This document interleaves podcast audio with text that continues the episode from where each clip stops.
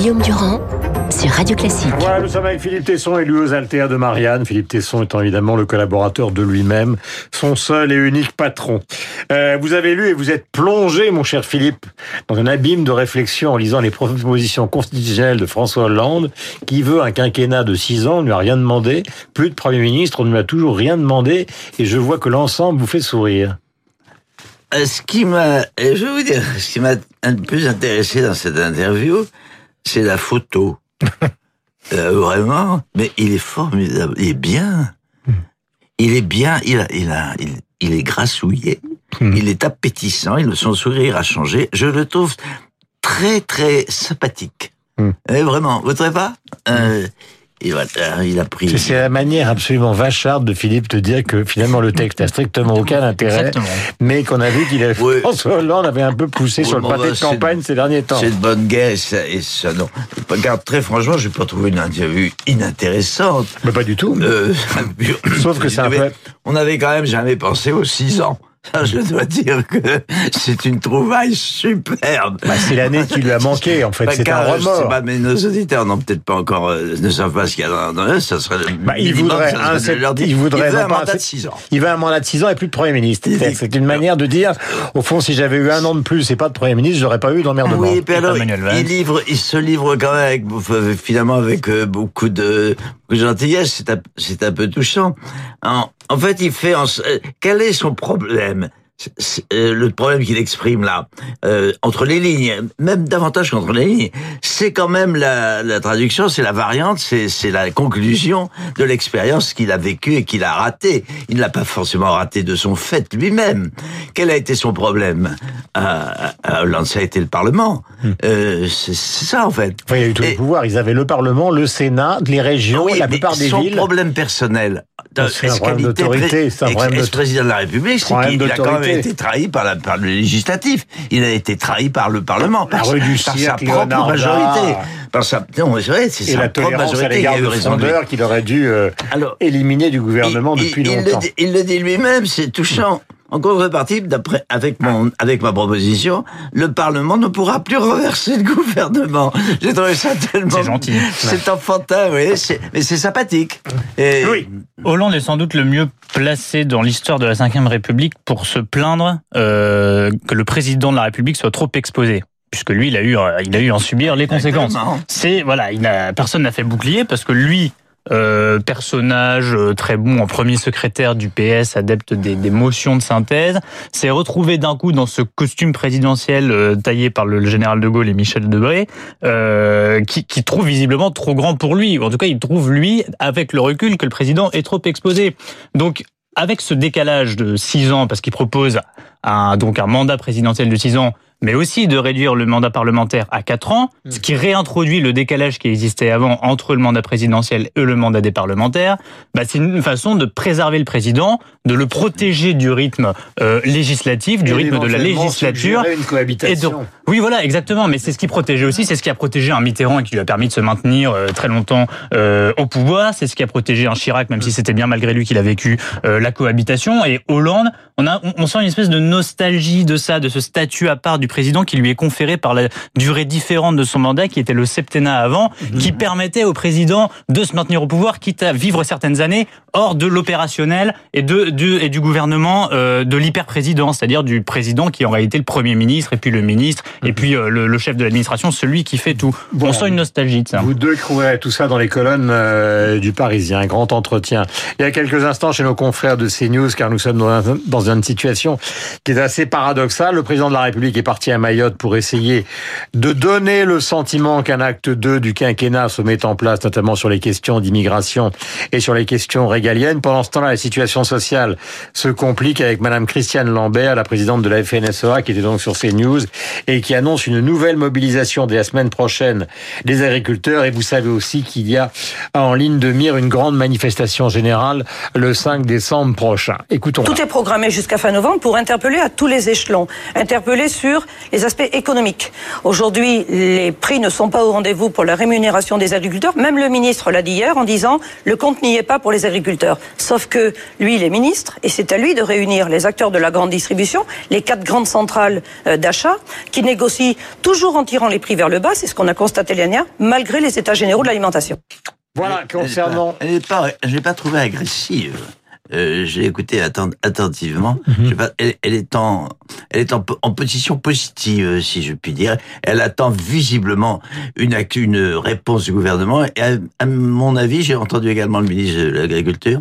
À mon avis, les choses vont aller en s'arrangeant de ce côté-là. Il faut de tout, il faut bien que de toute façon, euh, ce, Ah, Mais vous voyez bien que le problème, c'est qu'il y a d'un côté un président de la République qui maintenant s'occupe essentiellement, évidemment, du pays, euh, mais quand même travaille beaucoup à sa réélection, d'où le voyage à Mayotte basé sur l'immigration, et qu'en même temps, on n'arrive pas à déminer la question sociale euh, à, aucun endroit. C'est-à-dire qu'il reste une question sociale fondamentale avec les agriculteurs, une question sociale avec la fonction publique et l'affaire des retraites, une question sociale générale avec, David le disait, le sentiment des classes moyennes qu'elles sont déclassées. Donc est-ce qu'il n'y a pas un hiatus total? Totalement. Il y a un problème. Le de même que le problème de, de, de Hollande a été sa majorité, c'est-à-dire le Parlement en fait. De même, le problème de, de Macron reste, reste d'une, La ma- rue.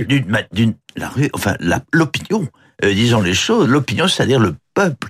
Euh, voilà, c'était à certains égards, je le trouve souvent vous vous, vous, vous daubez là-dessus. Ah, bah, Vous avez tout à fait raison. D'ailleurs, c'est vrai que j'ai beaucoup soutenu Hollande et qu'ensuite je me suis Vous montré avez beaucoup peu- soutenu Macron. et, euh, Macron. Parce que les auditeurs de Radio Classique, votre soutien à. Hollande leur ne avait échappé. Ouais, ils, comprennent- ils ne peuvent plus rien, ils ne peuvent plus rien comprendre, les pauvres. Mais ils sont un peu comme moi. Oui. Euh, je suis assez moi, d'un représentatif de la moyenne de l'opinion française.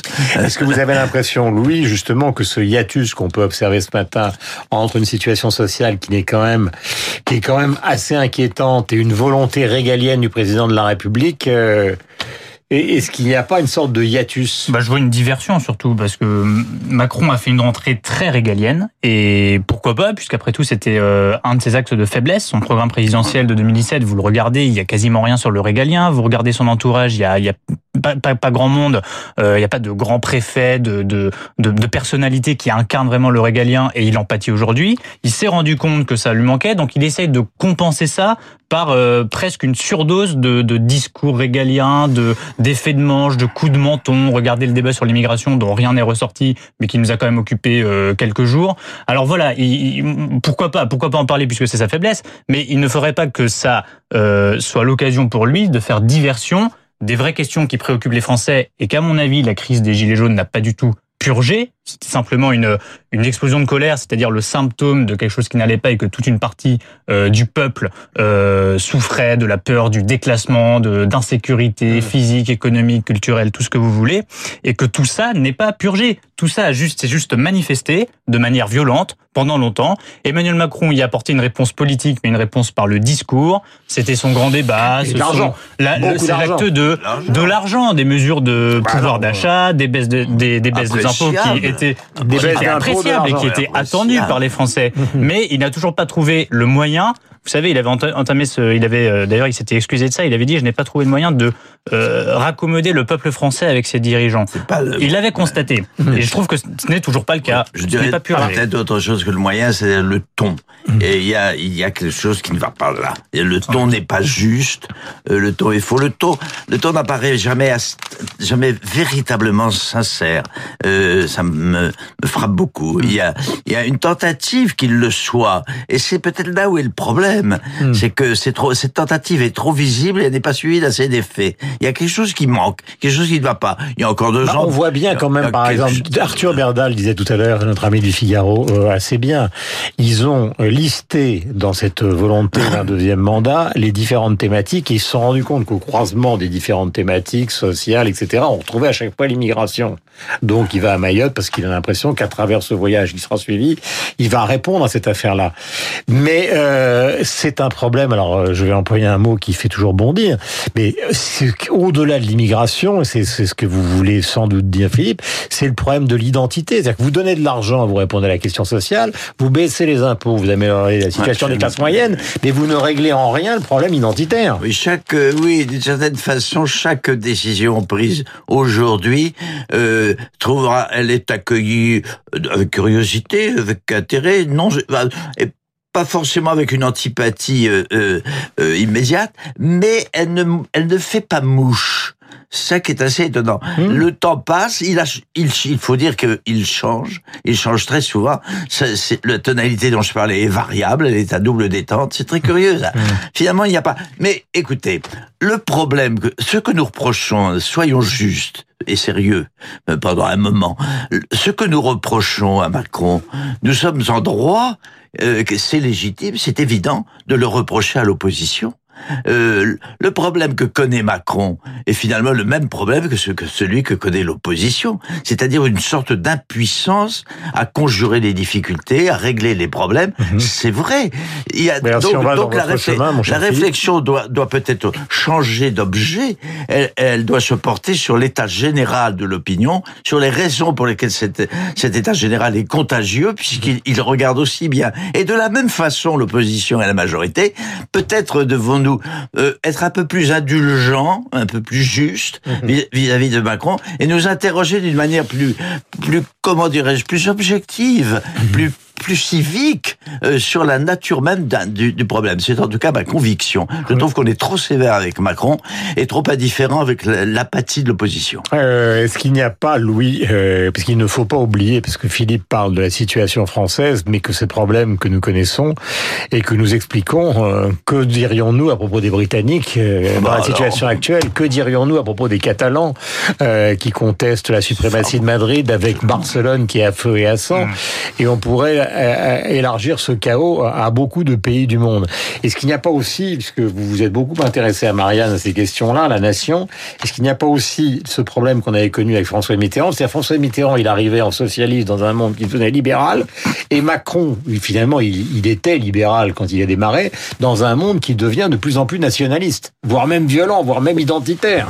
Oui, mais et comment rattraper par des artifices de communication un décalage, un décalage de fond? Et c'est pour ça qu'il essaye aussi c'est aussi pour ça que Macron essaie d'investir les habits régaliens. Il s'est rendu compte qu'en fait, on ne sait pas si cette aspiration à la nation, qui se traduit dans sa forme extrême par le, nationalisme, euh, c'est un sursaut ou c'est un renouveau.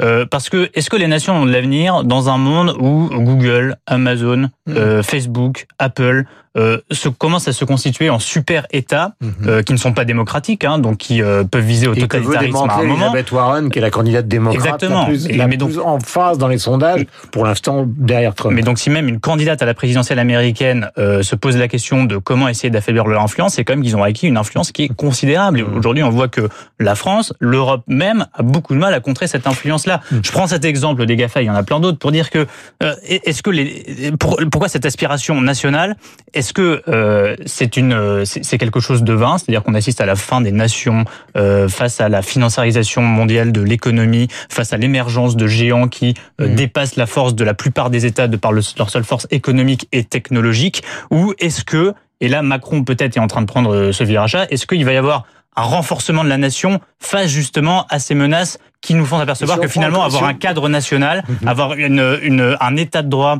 euh, puissant, avoir un cadre démocratique national mais qui puisse agir sur les phénomènes internationaux, c'est encore pertinent. Mhm. C'est toute la question qui est devant nous. J'ai pas de réponse euh, toute faite maintenant. Peut-être que c'est un cadre dépassé, peut-être qu'il faudra inventer euh, d'autres bah. choses. Mais la réaspiration à la nation, je pense qu'elle vient de là. Elle vient de ces craintes-là. La, la, la, question de Mayotte, euh, alors c'est une petite île dans, dans l'océan hum. Indien près de la Réunion, mais elle est la caricature de ça parce que vous avez un, îlot français qu'on gagne par bateau quand on vient des Comores. On aura beau mettre un bateau de la Marine nationale, euh, des drones partout, et installer euh, le statut de l'immigration plutôt qu'à Mayotte, à Moroni, donc aux Comores, les bateaux continueront à arriver, les bateaux continueront à arriver. C'est vrai que au fond, ce monde ouvert, il avait employé l'expression Macron au début de sa campagne, est un monde qu'il a défendu et qui maintenant est en train de le rattraper. Et il ne sait pas très bien comment en parler ou en tout cas comment l'aborder aujourd'hui. Philippe, c'est un peu le sentiment Oui. du Franz Liszt que vous êtes. Est-ce que je pourrais pas ajouter une, Si, autre chose Est-ce que cette euh, crise d'identité qui prend une proportion internationale, mondiale, hein, mondiale, ne serait pas une sorte de prétexte, une sorte de, ne serait pas un phénomène d'une autre nature euh, et d'une autre, d'une autre portée euh, plus indéfinie, euh, obscure, vague, un autre phénomène qui serait, qui serait, si je puis dire, une sorte de mal à vivre de difficultés euh, à vivre qui tiendraient à des causes euh, beaucoup plus lointaines, beaucoup plus profondes à définir. Peut-être l'écologie a sans doute il, porte sa, une partie de sa responsabilité. Vous voyez ce que je veux dire? Est-ce que la crise d'identité ne serait pas finalement seconde par rapport à quelque chose que nous ne pouvons pas encore définir, mais dont nous voyons ici et là les signes s'approfondir et que j'appelle une difficulté nouvelle à vivre pour des raisons à définir qui devraient faire l'objet peut-être de nos de nos réflexions et de et de nos débats. Est-ce que vous voyez ce que je veux dire? Oui, je crois, Merci je, crois vous avoir compris. Merci mille fois, Franz Liszt. Nous étions avec Philippe Tesson et lui aux altères euh, ce matin sur l'antenne de Radio Classique et dans un instant, donc, le journal de 9h. Et nous serons avec Franck Ferrand. Bonne journée à vous deux et bonne journée à tous ceux qui nous écoutent surtout.